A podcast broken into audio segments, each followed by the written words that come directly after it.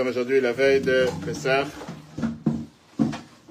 Va voir tous ceux qui sont venus de proche comme de loin pour participer à cette étude qui est l'étude qu'on a l'habitude de faire pour faire en sorte que tous ceux qui sont premiers-nés puissent euh, ne plus être premiers-nés pour un jour. C'est pas ne pas être premiers-nés, mais au final, de pouvoir euh, être exempté du jeûne, comme on l'a expliqué dans les cours précédents, qu'on peut revoir sur Torah.fr, la raison pourquoi il y avait ce jeûne. On a vu la, longuement Shabbat, qu'est-ce qui s'est passé le 10 Nissan, avec le combat qu'il y a eu entre les premiers-nés égyptiens et leurs parents. Et c'est la raison pour laquelle on a l'habitude de faire cette étude. Aujourd'hui, on va apprendre ensemble le traité Nazir. Le traité Nazir qui est un traité intéressant dans la Gemara. On va voir tout de suite c'était quoi un Nazir, celui qui décidait de faire ce qu'on appelle le Nazira. En quoi consiste être un Nazir aujourd'hui, David?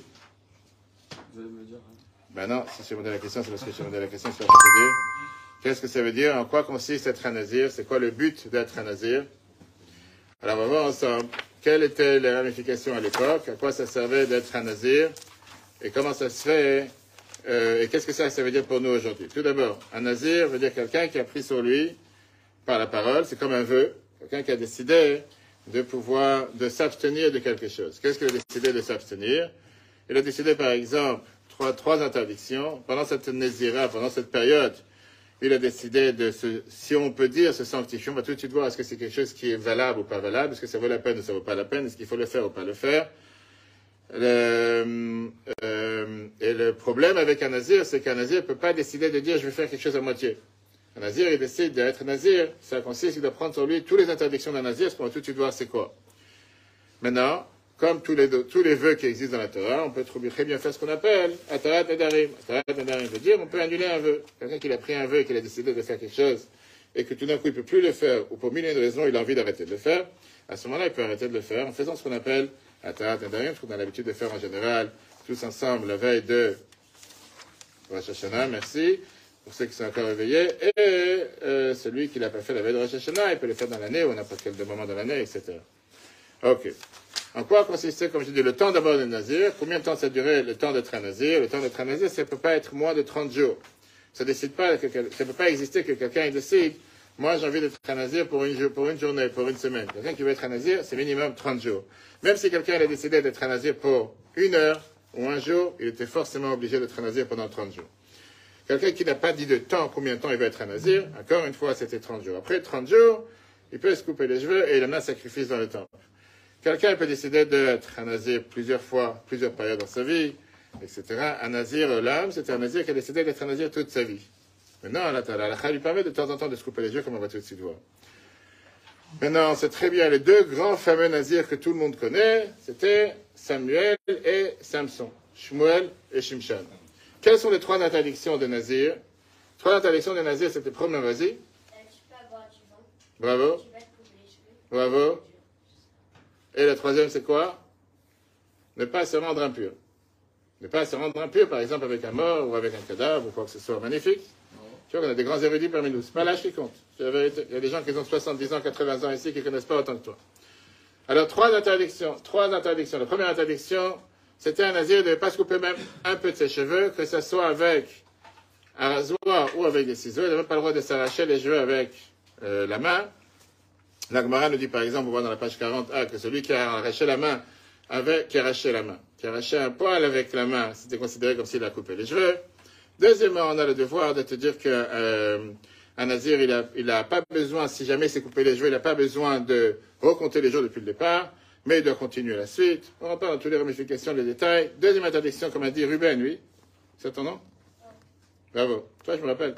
Celui qui a décidé, il a décidé de ne pas boire du vin ou de manger des raisins, et tout ce qui sort du vin, que ce soit tout ce qui sont les raisins secs, euh, les petites grappes, etc., et tout ce qui est dérivé du vin, de l'autre côté, la Torah dit n'importe quelle chose qui peut rendre sous. On parle par exemple du vieux vin.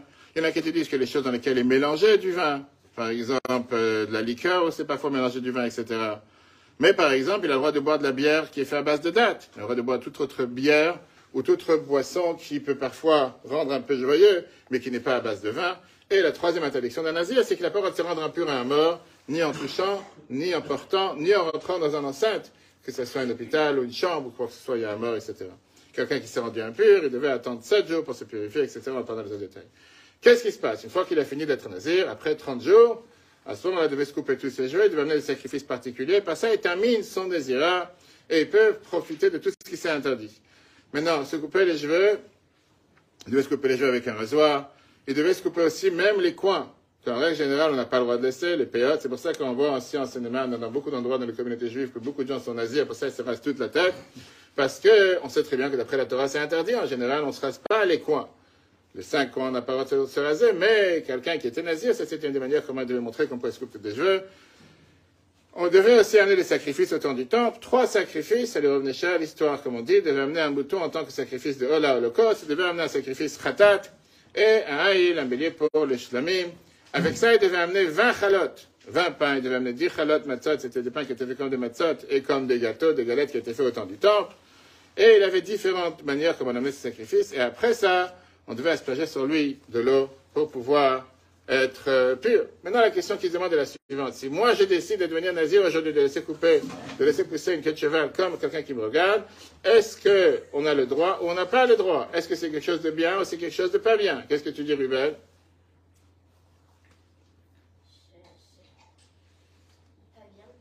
Pas bien. Tu veux dire pas virgule bien ou tu veux dire Pas bien?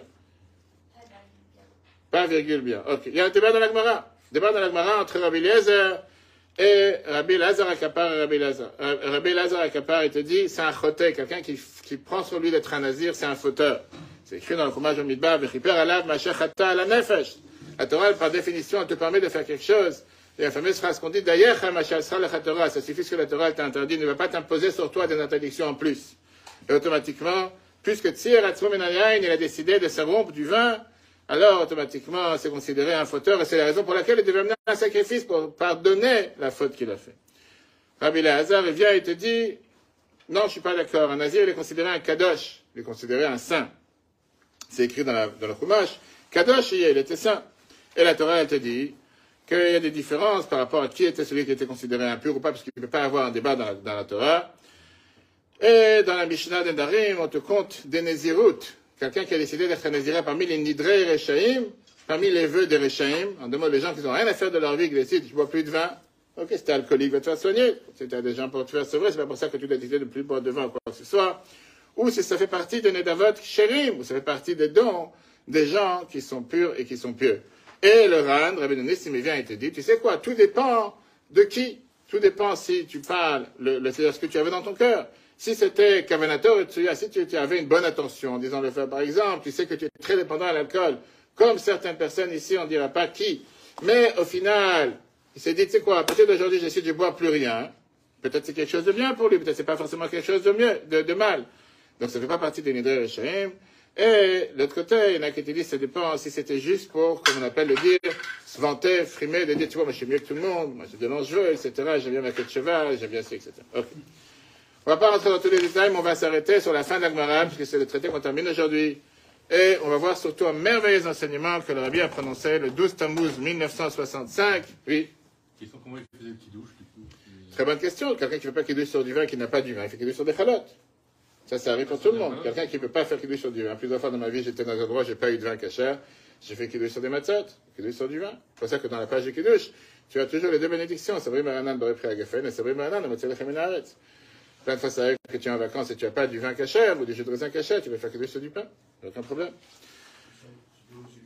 L'eau sucrée, ça n'a aucune valeur. Non. Kidouche, non. L'eau sucrée, ça n'a aucune valeur. L'alcool, ça dépend si c'est considéré la boisson du pays, malgré qu'on, on fait attention de ne pas faire kidouche sur l'alcool. On n'a pas le droit de faire kidouche sur l'alcool pour la simple raison que c'est en dessous, etc. Néanmoins, certaines personnes ont l'habitude de faire kidouche sur l'alcool et c'est pas interdit dans l'endroit si c'est la boisson du pays. Parce qu'après, il faut boire au moins euh, ce qu'on appelle le lougmal, remplir sa bouche. Après, on va dire, il y a des gens qui sont nés avec l'alcool dans la main. Donc, pour eux, c'est pas une grande distinction, ça dérange pas. Mais c'est sûr que si quelqu'un, il peut, il n'a pas de vin, etc., il peut très bien faire ça l'alcool, etc. On fait pas Geffen, on enchaîne. euh, C'est pas un Geffen. Si quelqu'un fait sur de l'alcool, il fait chez l'alcool. C'est pas un non, mais si quelqu'un il n'a pas de vin, c'est- il fait motzi. Il fait yom hashishi. Il fait motzi. On fera les lois si vous voulez juste après. On fait yom hashishi, motzi, et après on continue le paragraphe. C'est pas une interruption. Il se lave les mains, bien sûr, pour manger du pain avant le kiddush. Et après, il commence. Ça, c'est les lois de kiddush. On verra un autre jour. Amis, on termine l'Agmara Nazir, on termine le traité Nazir. L'Agmara Nazir parle pas du tout de tout ce qu'on vient de voir, de tous ces sujets-là. Mais la Gemara nous parle aussi avec la Mishnah que Shmuel, que, pardon, que euh, Shmuel était un nazir, comme on a dit tout à l'heure, c'est mieux qu'on parle de lui longuement à chaque fois pendant Rosh Hashanah, celui qui est né, parce que sa mère Hannah, elle est venue prier au temple, et pour ça qu'elle est venue prier au temple, elle a décidé de, de quoi? Parce qu'elle n'avait pas d'enfant, elle était stérile, elle a demandé d'avoir un enfant, elle a dit que si jamais j'ai un enfant, je consacre à Dieu toute sa vie, il sera un nazir.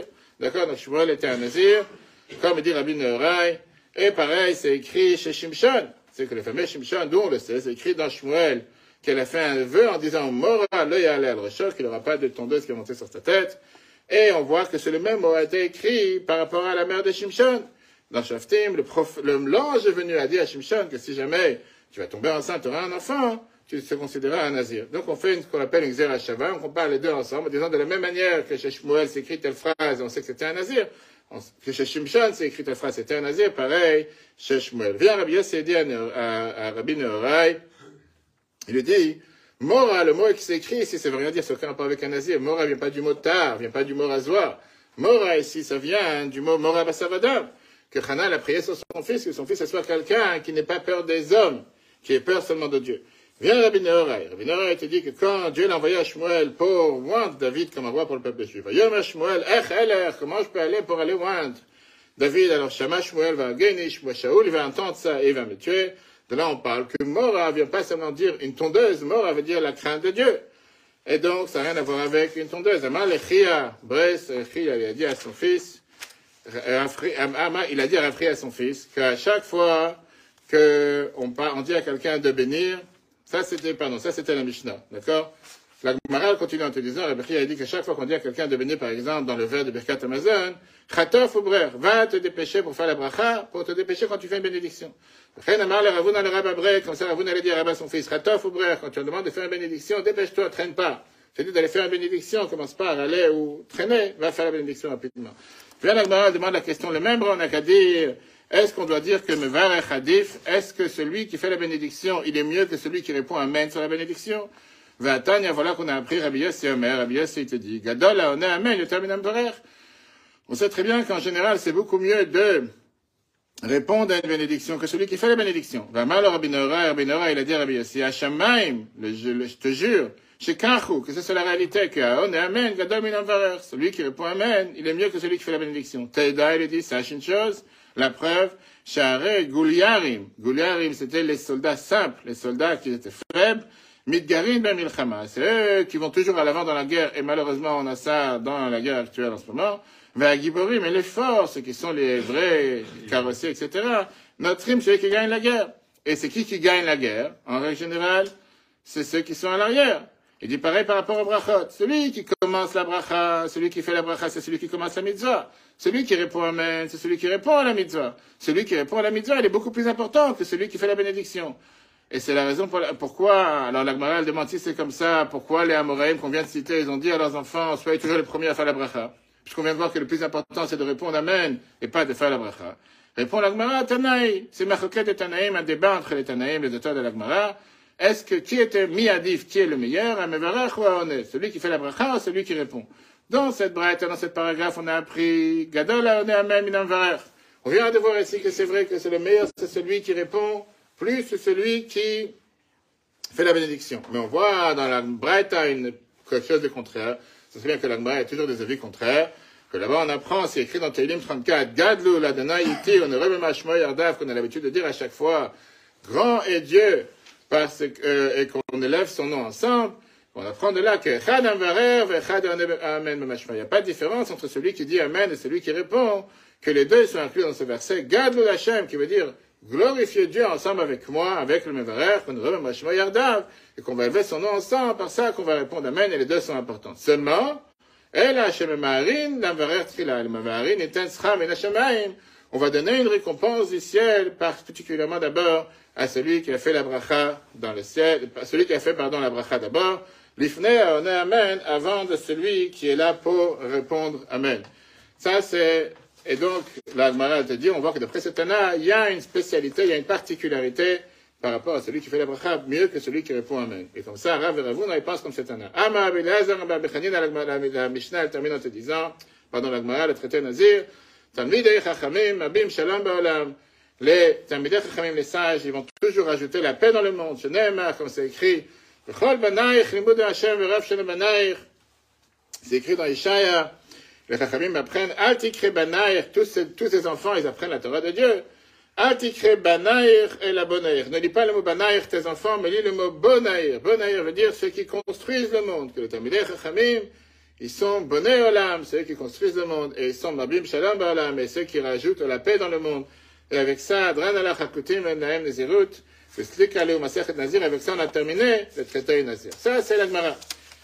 Dans le discours du 12 Tammuz 1965, lui parle ici un enseignement richissime, comme on a l'habitude à chaque fois de voir, sur cette histoire de nazir. Parce qu'au final, c'est quelque chose de très complexe.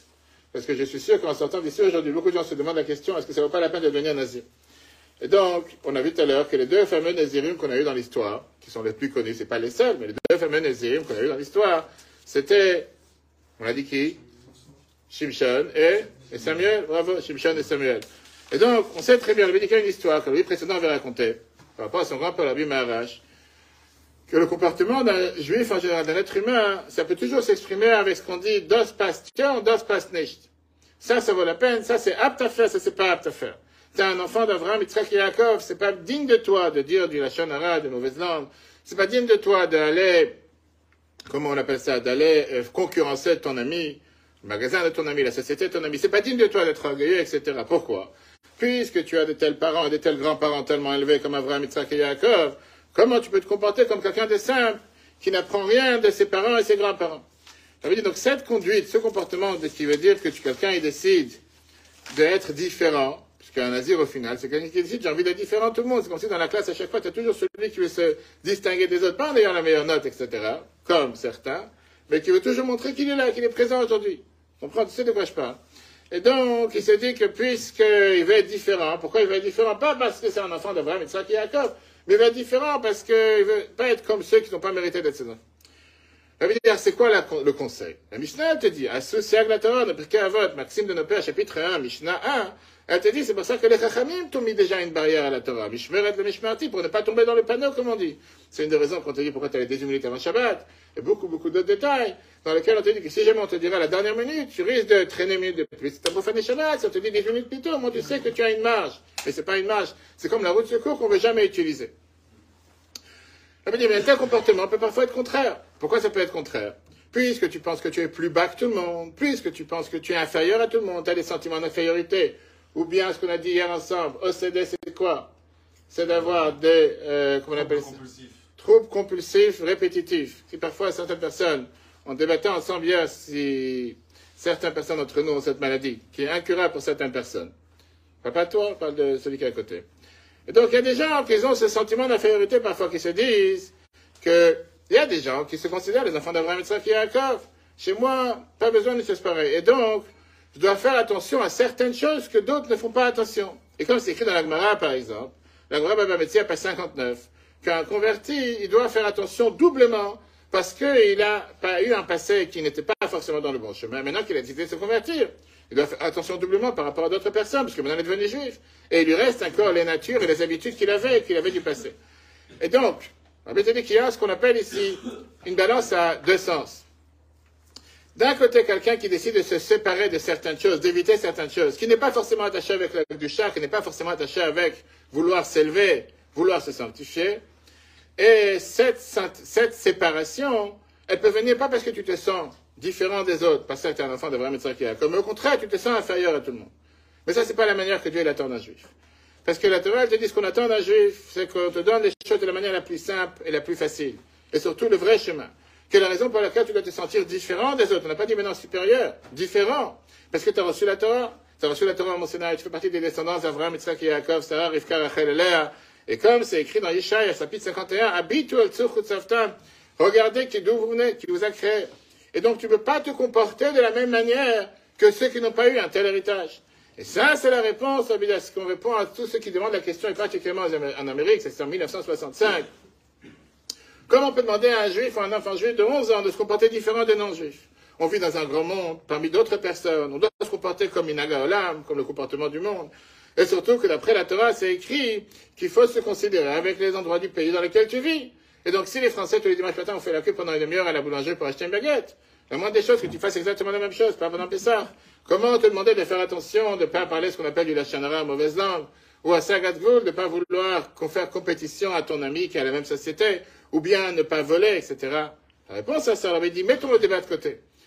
Regarde la photo qui est, qui, est, qui est accrochée sur le mur de ta maison. Qui est cette personne avec la longue barbe blanche ou bien cette femme avec cette perruque qui est accrochée dans la maison? Et tu vas tout de suite te mentionner en disant Ah, ça c'est mon arrière-grand-père qui est au Maroc ou en Tunisie ou en Pologne ou en Russie. C'est un grand rabbin, c'est un grand chochet, c'est un grand professeur, il enseignait la Torah à tout le monde. Vendredi après-midi, il allait au mikveh. Il n'avait rien à voir avec le monde. Quand tu te rappelles comment tu étais assis sur ses genoux, comment tu racontais l'histoire de la paracha de la semaine, tu te dis, c'était tellement, 5-10 minutes, tellement bien dans ma vie que je peux pas, je peux pas me euh, oublier à un tel moment. C'est des moments qui sont gravés dans ma mémoire. Rabbi rajoute, l'humeur de Rabbi était toujours très très riche. Dit, ces photos, on les trouve même chez des juifs qui ont seulement trois jours de fête dans l'année. Deux jours de Rosh Hashanah, un jour de Kippour. Les autres jours de fête ne sont pas encore dans leur calendrier. Mais quand tu lui rappelles la photo de ton arrière-grand-père, qui est dans ta chambre à coucher, qui est dans ton salon, tout d'un coup, il est fier et il se dit, ça, c'est la beauté de ma famille. Ça, c'est d'où je viens. Et quand il se rappelle, ça tout d'un coup, il devient très enthousiasmé, il devient très chaleureux. Alors on vient, on lui dit, puisque tu sais que tu es différent de tout le monde, puisque tu sais que ton arrière-grand-père t'a inculqué toute cette richesse, comme c'est créateur et Banim, comment tu peux te comparer avec des gens qui sont pauvres de naissance, qui n'ont pas du tout aucune idée de c'est quoi cette richesse, pas de cette richesse spirituelle? Et puisque tu n'as pas une richesse sur le papier, mais une telle richesse que même après 40 ans en Amérique, après que tu penses que tu n'as aucun, aucun contact avec le passé, mais le fait de se rappeler ce qui se passait quand tu avais 5 ans, quand tu as entendu de ton grand-père ou de ta grand-mère une histoire de la paracha ou de ça réchauffe ton cœur. Alors comment tu peux te comparer avec quelqu'un qui est dans la rue et qui est en train de triander ou qui est en train de frauder les gens, etc. Et en tout cas, le dit, c'est quelqu'un qui n'a pas eu cette éducation quand il avait eu 3 ans, 4 ans, 5 ans. Ça, c'est ce qu'on lui dit. Qu'un comportement d'être différent, séparé du monde, peut être de deux manières, comme il vient de voir. Mais un juif, il doit savoir qu'il est kadosh. Pourquoi tu te sépares de l'impureté? Pourquoi tu ne vas pas être sous? Pourquoi tu ne vas pas chercher d'après tout ce que sont les beautés du monde? Parce que, ou les plaisirs du monde, parce que tu sais d'où tu viens. Pas parce que tu as un crainte que si tu ne vas pas être un nazir, tu risques de descendre dans, les, degrés ou dans les malfaçons les plus mauvaises. Tu n'as pas besoin d'avoir une crainte, une chose pareille. Au contraire, Kol Israël lachim. Tout le peuple juif sont des enfants de roi. Et donc, quand on te demande par rapport à ton grand-père ou ta grand-mère, sans regarder sur ta situation, tu vas dire, je me rappelle comment on faisait Shabbat, je me rappelle comment on faisait telle et telle fête. Avait dit que cette Nézirut, c'est une Nézirut qui est un type de royauté, comme il vient de voir dans l'Agmara, que l'Agmara te dit, En alav marut veimad basar vadam, comme Rabbi Yossi vient de dire dans la dernière Mishnah qu'on a appris. On dit qu'il n'avait pas la crainte d'un être humain, pas parce qu'il a peur de personne qui est orgueilleux, parce qu'il a la crainte de Dieu. Il dit pareil avec chaque juif. Chaque juif, il n'a pas besoin d'avoir peur de qui que ce soit. Parce qu'il sait très bien qu'on a une trentaine de générations de juifs derrière nous, que chacun d'entre eux c'est un roi et un fils de roi. C'est comme ça que tu ressens. Et donc, quand on te donne toute cette richesse, même si tu ne te sens pas aujourd'hui en train de pratiquer toute cette richesse, tu, sors dans la, tu sors dans la rue et tu veux parfois te mélanger avec tout ce qui t'entoure, tu vas te rappeler tout de suite, rappelle-toi d'où tu viens, c'est pas digne de toi de comporter de telle ou telle manière. Rabbi termine en te disant que c'est la même approche qu'on peut avoir par rapport à l'éducation. On peut avoir l'éducation de Shmuel, on peut avoir l'éducation de Shimshon. Deux différentes manières d'éduquer un enfant. On sait très bien que tu peux avoir l'éducation comme la Gemara te dit, Av Madir et Benazir tu peux avoir un père qui décide de rendre son fils nazir. Ou bien, comme on a vu avec Shmuel et Shimshon, que c'était du côté de la mère. Il y a une manière d'éduquer les enfants que ça dépend du père. Qu'est-ce que ça veut dire ça dépend du père? Avec la rigueur, avec la force. De venir dire à ton enfant, tu dois faire telle et telle chose, comme ça c'est écrit dans la halakha. Halakha, le Il n'y a pas de question à poser. Ce soir, il faut faire les cédères, il faut manger le vaccin, on va tout de suite voir. Pas besoin d'avoir des explications. Mais il y a une autre manière, comme la mère se comporte, de raconter une histoire, comme Hannah l'a raconté à Shmuel une histoire entière, qui avait quelques années qui n'avait pas d'enfant, jusqu'à ce que Dieu lui a promis en lui disant, pardon, qu'elle a promis à Dieu en disant que si jamais je veux avoir des enfants, je vais consacrer à Dieu, et c'est grâce à ça que tu es sur terre. Et c'est comme ça qu'elle a fait en sorte que Shmuel de lui-même a décidé de se comporter du bon chemin, pas parce qu'elle a décidé pour lui à sa place. Ça, c'est la différence qu'on peut avoir dans les deux manières d'éducation. Moussa ou bien Torah Timecha. On peut avoir la rigueur d'un père, on peut avoir l'enseignement et les histoires de la mère. Et en vérité, l'abbé dit, chaque parent doit utiliser les deux. Il y a des moments différents. Parfois, il faut utiliser Moussa Vicha, parfois, il faut utiliser la rigueur du père. Ça ne veut pas dire qu'un père ne peut pas être gentil, mais parfois, qui est plus rigoureux. Et parfois, tu peux avoir ce qu'on appelle Torah Timecha, les, histoires de la maman. Le, comportement d'un père peut être d'une manière de Moussa, qui veut dire la halakha telle qu'il faut faire, Et le comportement de la mère, c'est de venir et d'expliquer que même un non-juif peut comprendre que depuis que le peuple juif est devenu un peuple, on se comporte de manière différente. Et nos comportements, est différent comme un nazir. Un dernier enseignement, la Bible dit qu'on apprend du nazir de Shimshon et Shmuel, que dans Shimshon, on te dit clairement que puisque c'était un nazir Elohim, Israël, il a commencé à sauver le peuple juif. Et Shmuel, on te dit aussi que c'était quelqu'un qui a sauvé le peuple juif. Quel est le lien entre les deux? Quelqu'un, il peut penser que puisque j'ai un grand-père ou une grand-mère tellement élevé, et je continue la tradition par rapport à mes parents, dont je suis supérieur ou je suis élevé, pas seulement des non-juifs qui sont autour de moi, mais même du peuple juif, et qui peut se comparer à moi? Ça, c'est écrit, Nazir Elohim, Yachel Israël. Comment je sais que tu es un Nazir Elohim? Comment je sais que tu es un Nazira? Comme Dieu le veut Pas parce que tu le fais pour ta gloire, pas parce que tu le fais pour ton orgueil. Moi, je suis mieux que tout le monde. Moi, je peux écraser tout le monde. Moi, je peux... Et la suite, etc. Est-ce que tu fais toutes les choses Seulement que la Torah te dit, parce que Dieu l'a demandé, que tu vois que tu utilises ta force, et tu utilises ta capacité, tu utilises ton don pour pouvoir sauver les peuples juifs. Ça, c'est l'enseignement général qu'on apprend du Nazir, comme on voit dans la paracha Nassau, dans les Zohar, etc., dans la Chassidut. Et ça, c'est l'enseignement qu'on doit tirer pour chacun d'entre nous. Je veux dire, on va passer ce soir à la sortie d'Égypte. On va devenir le peuple juif, le peuple élu, le peuple choisi. C'est pas avec un sentiment de supériorité, par ça qu'on est mieux que tout le monde, et par ça qu'on est supérieur à tout le monde. Mais c'est un devoir, un devoir de se dire que puisqu'on a été les peuples élus, les peuples choisis, automatiquement on a le devoir de montrer et d'être ce qu'on appelle une lumière parmi les nations. Avec ça, on a terminé. Traité Nazir. Encore une minute pour rappeler les horaires et surtout les devoirs de ce qu'on fait aujourd'hui. Tout d'abord, on arrête de manger du chametz à partir de 11h30. On arrête, on brûle le chametz avant 11h30, 11h30, 11h40, différentes heures, peu importe, c'est exactement presque la même chose. 11h30, 11h40. On brûle le chametz avant 12h30 ou 12h47, certains avis. C'est pas obligé d'attendre la dernière minute. Tu peux le faire aussi quelques minutes plus tôt. Quelqu'un qui ne peut pas brûler le chametz, qui vit dans un appartement ou qui ne peut pas faire le feu ou qui a peur de mettre le feu à la maison, peut très bien verser dessus des autres produits, que ce soit de la javel ou n'importe quel autre produit sur le chametz et parfois le jeter dans les toilettes et se séparer différemment. Pas comme quelqu'un m'a écrit hier qui peut l'émietter et le mettre dans le vent. Parce que le mettre dans le vent, l'émietter, il va revenir vers toi. En général, le vent, il ne va pas seulement d'un sens. En tout cas, il y a différentes manières. Ce soir, comme on a déjà parlé plusieurs fois, on a changé l'heure il y a deux semaines, donc on ne peut pas commencer le CEDER avant 21h07, voire 21h15. On ne peut pas faire kidouche avant ça, c'est pas comme Shabbat, etc., qu'on peut faire rentrer Shabbat plus tôt. Il faut bien sûr faire l'office plus tôt, mais le CEDER, les mitzvot de la Torah qu'on doit faire ce soir, qui sont manger la matzah et raconter la Haggadah, ça doit être fait dans la nuit. Et le kidouche fait partie des quatre les mitzvot des chachamim qu'on va tout de suite rappeler. Automatiquement, on a l'office à 20h, 20h précise, ça dure une demi-heure, afin de permettre à chacun de pouvoir entrer à la maison tranquille, préparer le plateau du CEDER, etc., pour commencer à l'heure. Va commencer plus tôt. Je rappelle à tout le monde que demain matin et vendredi matin, on a l'office à 10h30 sans tefillin. Pour ceux qui risquent de venir avec les tefillin, on met pas les tefillin à partir de demain pendant 9 jours jusqu'à vendredi prochain. Donc, important de, celui n'a pas mis aujourd'hui de se rappeler de les mettre, puisqu'on remet les tefillin juste après Pessah le vendredi dans une semaine. Euh, on a l'office, comme j'ai dit, le soir à 20h, demain matin et vendredi matin à 10h30, mais ce Shabbat comme d'habitude, et ainsi que les derniers jours de Pessah, je rappelle c'est important, on a mardi soir, mardi 11 avril à 20h, mercredi, jeudi matin à 10h30, et surtout le dernier jour de Pessah, on fait ce qu'on appelle la repas de Mashiach, que les Sfaradim appellent la Mimouna, à 19h45, dernier office, ce sera jeudi 13 avril avec le grand repas de Mashiach à 20h. Quels sont les devoirs de ce soir? Qu'est-ce qu'on doit faire? Ruben